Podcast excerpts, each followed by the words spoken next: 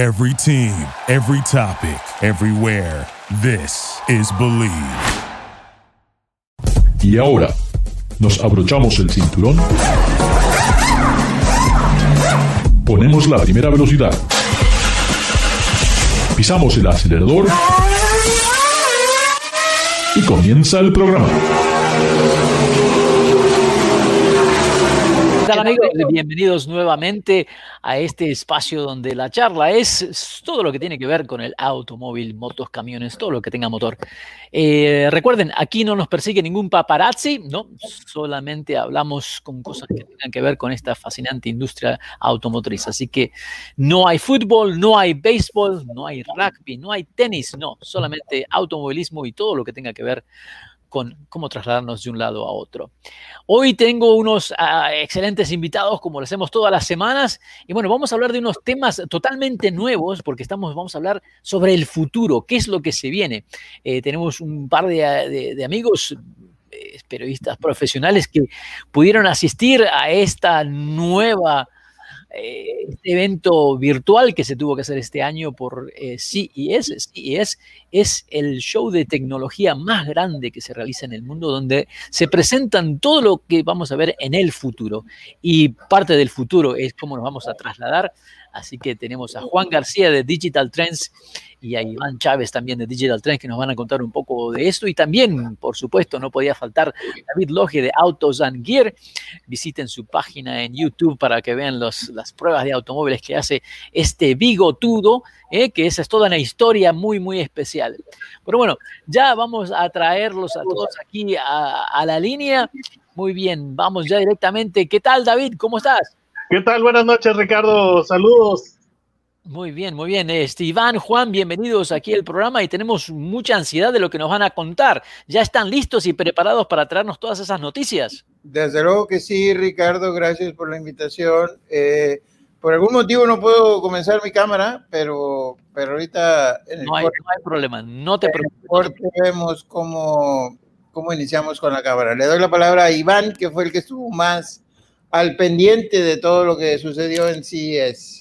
Y además, antes que nos empiece a contar Iván de lo que pasó en CIES, las noticias de esta semana, que también me parecen bastante interesantes, porque eh, el Corvette, un auto que ha sido el auto número uno deportivo en el mundo, ¿verdad? Para lo que es eh, representando Estados Unidos. Y después de, de tantos años, bueno, finalmente, bueno, finalmente, se, se hace ese cambio de motor delantero, ¿ah? aunque ya era casi motor central, al trasero. Pero ahora la noticia es que van a hacer un crossover, David. ¿Cómo es esto? Un crossover y eléctrico. Y viene el Corvette eléctrico. O sea, ¿se acabó el Corvette o es realmente una etapa nueva? No, es una etapa nueva. Definitivamente yo no pienso que se está acabando el Corvette. Simple y sencillamente, vaya, mucha gente cuando Porsche decidió hacer SUVs, la Cayenne, se rasgaron de las vestiduras y dijeron que era el fin de la compañía, que estaba cambiando el alma, el espíritu. Y eso no fue la realidad porque la Cayenne por mucho tiempo ha sido el vehículo más vendido de Porsche, ha sido un vehículo tremendamente rentable y gracias a, la, Cayenne y ahora después a, a la nueva SUV pequeña Macan de Porsche, se ha podido financiar el desarrollo de modelos eh, pues, eh, más interesantes. David, te voy a interrumpir, David. Estamos hablando de Porsche que no tenían otros, otros vehículos, pero en el caso de, de estamos, General Motors. Tenemos toda una división que hace camionetas, que hace crossovers, que hace SUVs. O sea, le va a comer la, las compras al Traverse, le va a sacar a Buick clientes. Iván, ¿tú qué opinas, Iván, de esto? Pues tienen que irse adaptando a las, tendencias por ahí. Si ya vieron que le funcionó a Porsche, que ya vieron que también viene ahí el, por sangre de, de, Ferrari, que el Urus está rompiendo plaza de una manera increíble, pues Chevrolet no se puede quedar dormido ahí. El Corvette, ahora con esta generación de motor atrás, hicieron algo increíble que ya subió mucho el, el listón ahí con Corvette. Pues creo que meterse ahí a otros terrenos es una propuesta arriesgada, pero que definitivamente vale la pena. Sí, y, creo que por lo que anunciaron ahí en CES, definitivamente General Motors está de todo lo que es eh, vehículo eh, electrificado ya, con motor eléctrico. es el futuro. Eh, ¿Será el futuro? ¿Por qué, ¿Por qué es el futuro? ¿Por qué todo el mundo apuesta que es el futuro? ¿Qué tal si, la, si, si, si de repente esto de los autos eléctricos encontramos algún hincapié y nos estamos olvidando de otras tecnologías que tal vez, como es la celda de hidrógeno, tal vez tengan un mejor futuro, más limpio, menos polución. El, problema que, está viendo es de que yo pienso que eventualmente los gobiernos van a hacer que los autos eléctricos sean el futuro hay muchas eh, regulaciones. David, si le dejamos a los gobiernos que decidan ese futuro, yo creo que con lo que está sucediendo en Estados Unidos no vamos a tener un muy buen futuro. Uh, hablemos mañana. Esperemos, un día. No, Ricardo, por favor, mañana, mañana cambia todo y todo es nuevo y todo es más bonito. mañana, mañana comienza todo. Ahorita que escuchaba a Iván, se me ocurrió preguntarle a David, ¿de dónde eres tú, David? ¿Dónde naciste? Eh, nacido y criado en Monterrey, Nuevo León, México. Eh, eh, Ricardo no lo sabe, pero tiene representado aquí a todo el norte del país, porque tú eres de Nuevo León, yo soy de Coahuila e Iván es de Chihuahua. ¿Qué te parece? Hombre, caray, Iván, mucho, mucho gusto. Arriba el norte y el que no lo crea que ve el mapa, ¿verdad? Ah, muy bien. Pues, Iván, mucho gusto, Iván. es de Chihuahua. Es de Chihuahua. Otra cosa que, también es polémica, eh, sabemos muy bien que Waymo, si se pronuncia así, ¿no? La empresa que está desarrollando un vehículo autónomo, eh, hizo una asociación con Alphabet, Alphabet que es en sí eh, Google. ¿No? Para desarrollar todas estas nuevas tecnologías.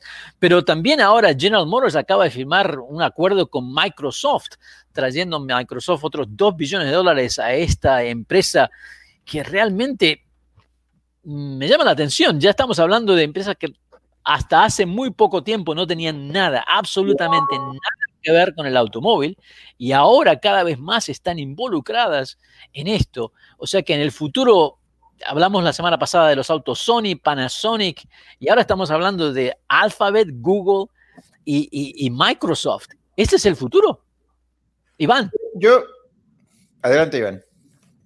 Yo creo que sí, definitivamente ya todas las, todas las empresas, todas las compañías que se metieron, que su core business era lo electrónico, pues ya vieron que hay una forma muy fácil de meterse, asociarse con alguien. Lo que hizo Rivian, por ejemplo, lo que está haciendo Sony con el Vision S, todas las tecnologías, todas las tecnologías van para allá y si ellos ya estaban dominando un mercado eléctrico y electrónico, ¿por qué no meterse con eso? El Visión ese de Sony está haciendo las cosas increíbles, cargado de tecnología y unas prestaciones de superdeportivo, entonces creo que no está nada mal lo que están haciendo y todos esos joint ventures están funcionando bastante bien. Las automotrices apoyándose con las electrónicas y las electrónicas con las automotrices y pues creo que el ganador principal va a ser el consumidor. Juan, ¿estás de acuerdo? Y este es el futuro. Y esperen a que salga el auto de Apple, ¿eh? Porque entonces sí, eh, yo sé que va a ser caro, va a tener todas las cosas que ya tenían otros autos, eh, pero va a tener el sello de Apple que, que bueno, ya sabemos que, que, hay un culto detrás de esa marca, igual que Tesla, igual Tesla también es un culto, no importa lo que produzcan y no importa lo que haga, hay gente que lo va a comprar, ¿no? A mí me parece, ah, yo no estoy tan seguro que, sea una fórmula de éxito, ¿no? Obviamente estas compañías tienen para hacer eso y más, eh, porque tienen mucho capital, ¿no? Y quieren hacer el, el pie más chico, ¿no? Para, para todos y agarrar un pedacito del pie, pero siempre he sido de, la idea de zapatero a tus zapatos, ¿no? Eh, eh, que cada quien haga lo que hace y lo hace muy bien y, dejen a, los otros, a los, a los que hacen automóviles, ¿no? Hacer automóviles. Podemos poner el ejemplo de la, de la nueva Homer eléctrica contra la Cybertruck, ¿no? La Homer eléctrica, tuvimos el otro día una presentación, eh, eh, ya está, ya está, ya está. No, no es una promesa, no es una ilusión. ¿Cuándo va a estar la Cybertruck, por ejemplo? Pregunto. Eso, eso. Eh, pero eso es un poco eh, el modus operandi de Elon Musk, que no se, anunció, primero que la Homer eléctrica, y la Homer eléctrica el otro día nos dijo el amigo Chad Lyons que, que a final de este año ya vamos a estar pudiendo manejar una, ¿no? Entonces, creo que sí tiene mucho que ver esa experiencia en hacer automóviles y, y sé de buena mano que, por ejemplo, las compañías automotrices como General Motors están contratando ingenieros de software ¿no? ¿Cuándo se había visto antes que contrataran ingenieros de software o diseñadores de interfaces eh, UX, lo que se llama UX, ¿no? Interfaces de usuario, ¿no? La que vemos en los autos, eh, el infotainment ese que casi en todos los autos es malísimo y termina uno conectando el Apple CarPlay o, o el Android Auto, ¿no? Eh, porque eso, es, eso, es, eso es mucho mejor, ¿no? ¿no? No sé por qué las compañías no le dicen a Apple o Android, ¿sabe qué? Voy a adoptar su sistema y ese voy a poner su sistema y voy a poner un icono ahí para los settings del auto y ya. No me voy a molestar en poner mi propio user ID porque ninguno sirve, ninguno. Llámele usted como se llame, BMW, Mercedes, el que me diga, ninguno.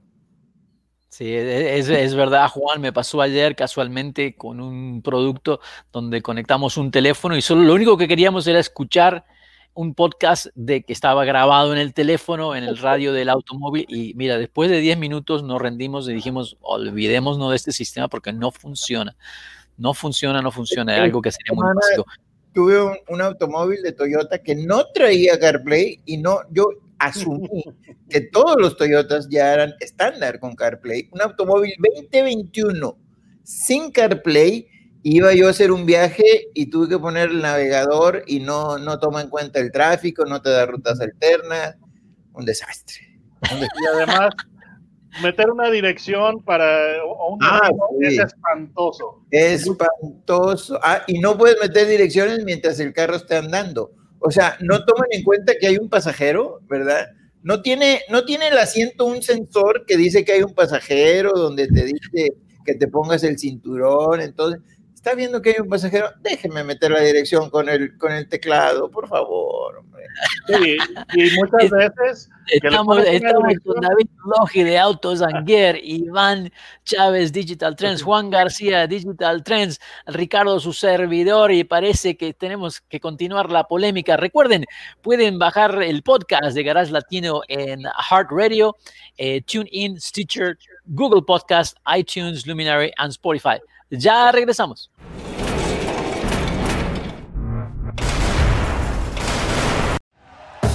Thank you for listening to Believe. You can show support to your host by subscribing to the show and giving us a five star rating on your preferred platform. Check us out at Believe.com and search for B L E A V on YouTube.